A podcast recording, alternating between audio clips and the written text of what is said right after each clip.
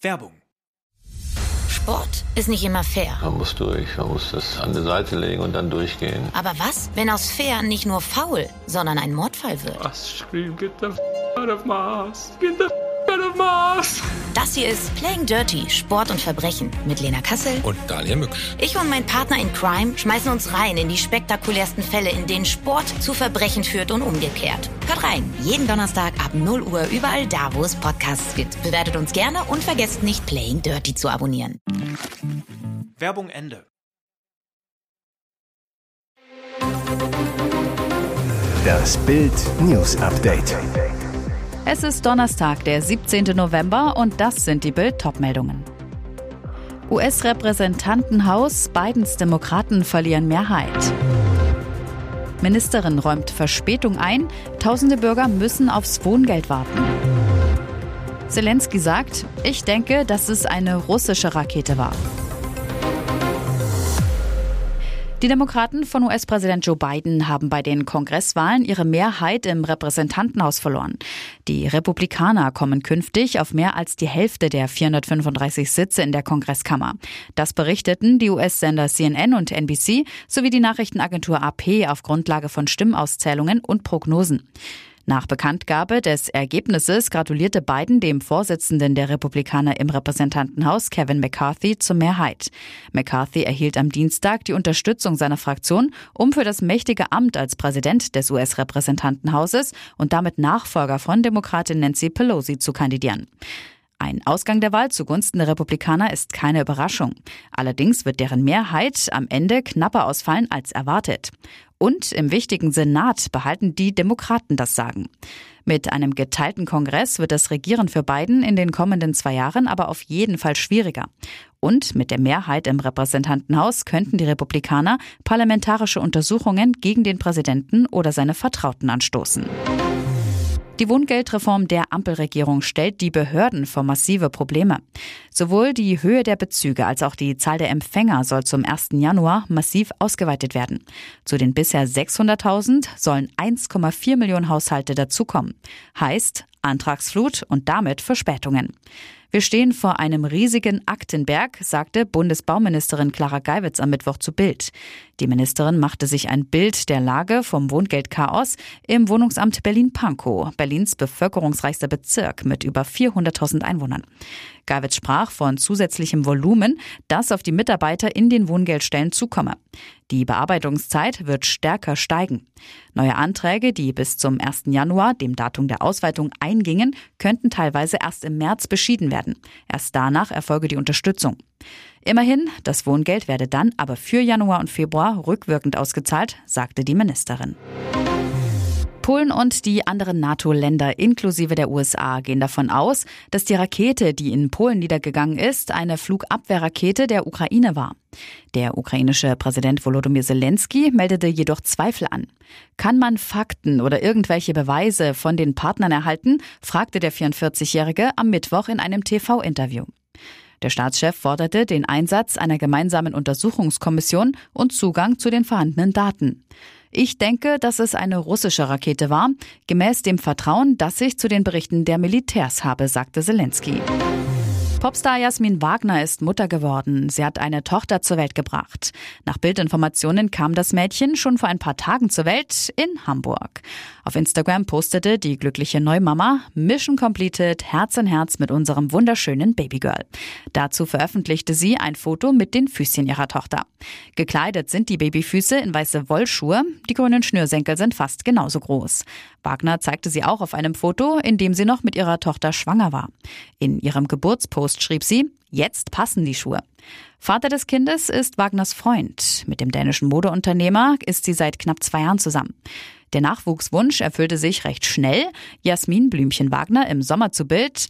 Ich kam von einer längeren Reise zurück. Wir haben uns zum ersten Mal so doll vermisst und wussten, dass wir bereit sind für den nächsten Schritt.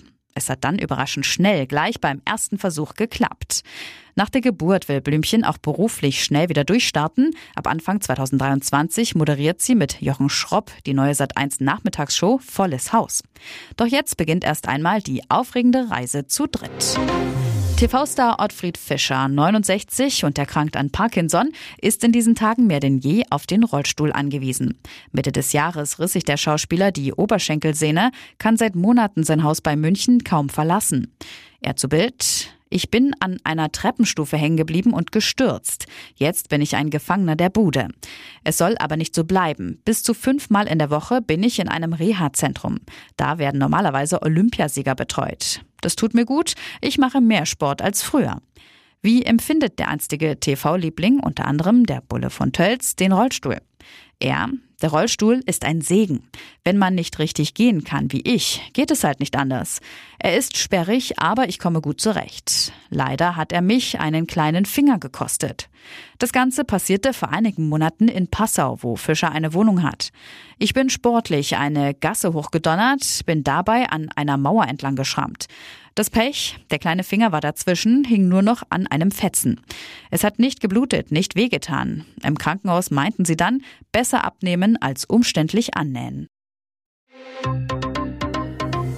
Und jetzt weitere wichtige Meldungen des Tages vom Bild Newsdesk. Wem zahlt die Regierung im kommenden Monat den Gas- und Fernwärmeabschlag? Ampelpolitiker erzeugen dauernd den Eindruck, die meisten der 25 Millionen Haushalte, die mit Gas oder Fernwärme heizen, können nächsten Monat auf Entlastung hoffen. Denn nach dem Bundestag verabschiedete am Montag auch der Bundesrat den Gasabschlag. Doch Axel Gedaschko, Präsident der Wohnungswirtschaft, warnt vor falschen Hoffnungen bei den Mietern. Es sei grober Unfug, so zu tun, als gäbe es die Entlastung im Dezember. Nur bei einem Bruchteil wird der Gasabschlag vom Staat übernommen, so Gedaschko zu Bild. Statt Entlastung gibt es die größte Enttäuschung des Jahres. Grund unter anderem, die Frist bis zum kommenden Monat ist zu kurz, um das technisch umzusetzen. Außerdem bekommen viele Mieter ihre Nebenkostenabrechnung erst im Frühjahr oder Sommer nächsten Jahres.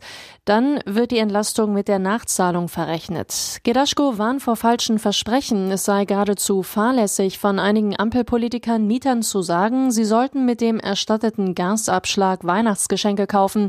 Wer das macht, betrügt sich selbst. Und vor dem Hintergrund der explodierenden Gaspreise seien die Pläne der Regierung Regierung ohnehin nur ein Tropfen auf den heißen Stein, so Gedaschko. In Katar bedrohter WM-Reporter packt aus, steckte der Geheimdienst dahinter. Wie frei internationale Journalisten aus Katar berichten können, erlebte der dänische TV-Reporter Rasmus Tandholt hautnah. An einem Kreisverkehr in der Nähe des Einkaufszentrums Galerie Lafayette in Doha wird er in die 17 Uhr Nachrichten von TV2 geschaltet, als sein Golfcar stoppt. Vier Aufpasser steigen aus, unterbrechen das Live-Interview. Einer hält die Hand auf die Kamera, Tandholt zeigt seine WM-Akkreditierung, fragt die Sicherheitskräfte, Sie haben die ganze Welt hierher eingeladen, warum dürfen wir nicht filmen? Es ist ein öffentlicher Ort. Dann folgt die Drohung, bei Zuwiderhandlung die Kamera zu zerstören. War die Attacke Zufall? Tantholz zu Bild?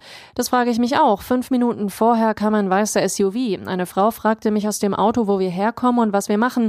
Ich wurde erst stutzig, als die Frau alles in ihr Handy notierte. War sie von einem Geheimdienst? Keine Ahnung. Inzwischen haben sich die Katarer offiziell entschuldigt. Tanthold, ich nehme die Entschuldigung an, aber der Vorfall sagt natürlich einiges über das Land aus. Ich fürchte, sie werden sich noch häufiger entschuldigen müssen. Die Hälfte der Twitter-Belegschaft hat Elon Musk schon gefeuert. Der anderen stellt er nun ein Ultimatum. Angestellte müssen sich entscheiden, ob sie deutlich härter und länger arbeiten oder gefeuert werden wollen, berichtet die Washington Post.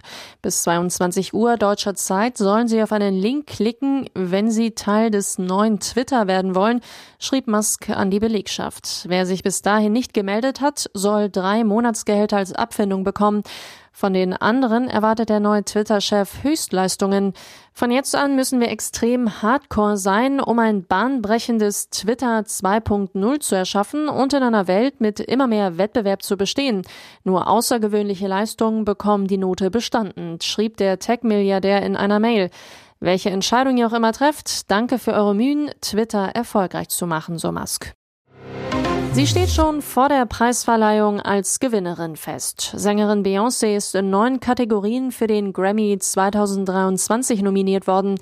Der begehrteste Musikpreis der Welt wird am 5. Februar in Los Angeles verliehen. Schon vor der Vergabe stellt Beyoncé einen Rekord auf. Sie hat nun in ihrer Karriere insgesamt 88 Grammy-Nominierungen erhalten. So viele wie keine andere Künstlerin zuvor. Das teilte der Veranstalter mit. Nur ein Mann kann da mithalten, und zwar ihr Ehemann, Rapper Jay-Z, hat ebenfalls insgesamt 88 Grammy-Nominierungen eingeheimst, zwei davon für die kommende Verleihung. Damit sind Jay-Z und Beyoncé nicht nur jeder für sich, sondern auch als Paar Grammy-Spitze. Unter den Nominierten ist auch eine Deutsche, die in Köln geborene Kim Petras. Als erste Transfrau belegte sie in diesem Jahr den ersten Platz der US-Charts und könnte diesen Erfolg nun sogar mit einem Grammy feiern. Ihre Single Unholy, die sie mit UK-Star Sam Smith veröffentlichte, wurde weltweit zum Hit. Nun sind die beiden in der Kategorie Best Pop Duo, beste Gruppenperformance nominiert. Und noch eine Werbung in eigener Sache. Die Red Deal Days sind wieder da. Sichere dir jetzt nur für kurze Zeit zwölf Monate Bild Plus, das digitale News-Abo von Bild, zum Sonderpreis von nur 19,99 Euro statt 79,99 Euro. Entdecke jetzt das grenzenlose Bilderlebnis mit uneingeschränktem Zugriff auf alle Inhalte von Bild.de, Sportbild.de sowie der Bild-Apps. Mehr Infos gibt es unter Bild.de slash Alexa.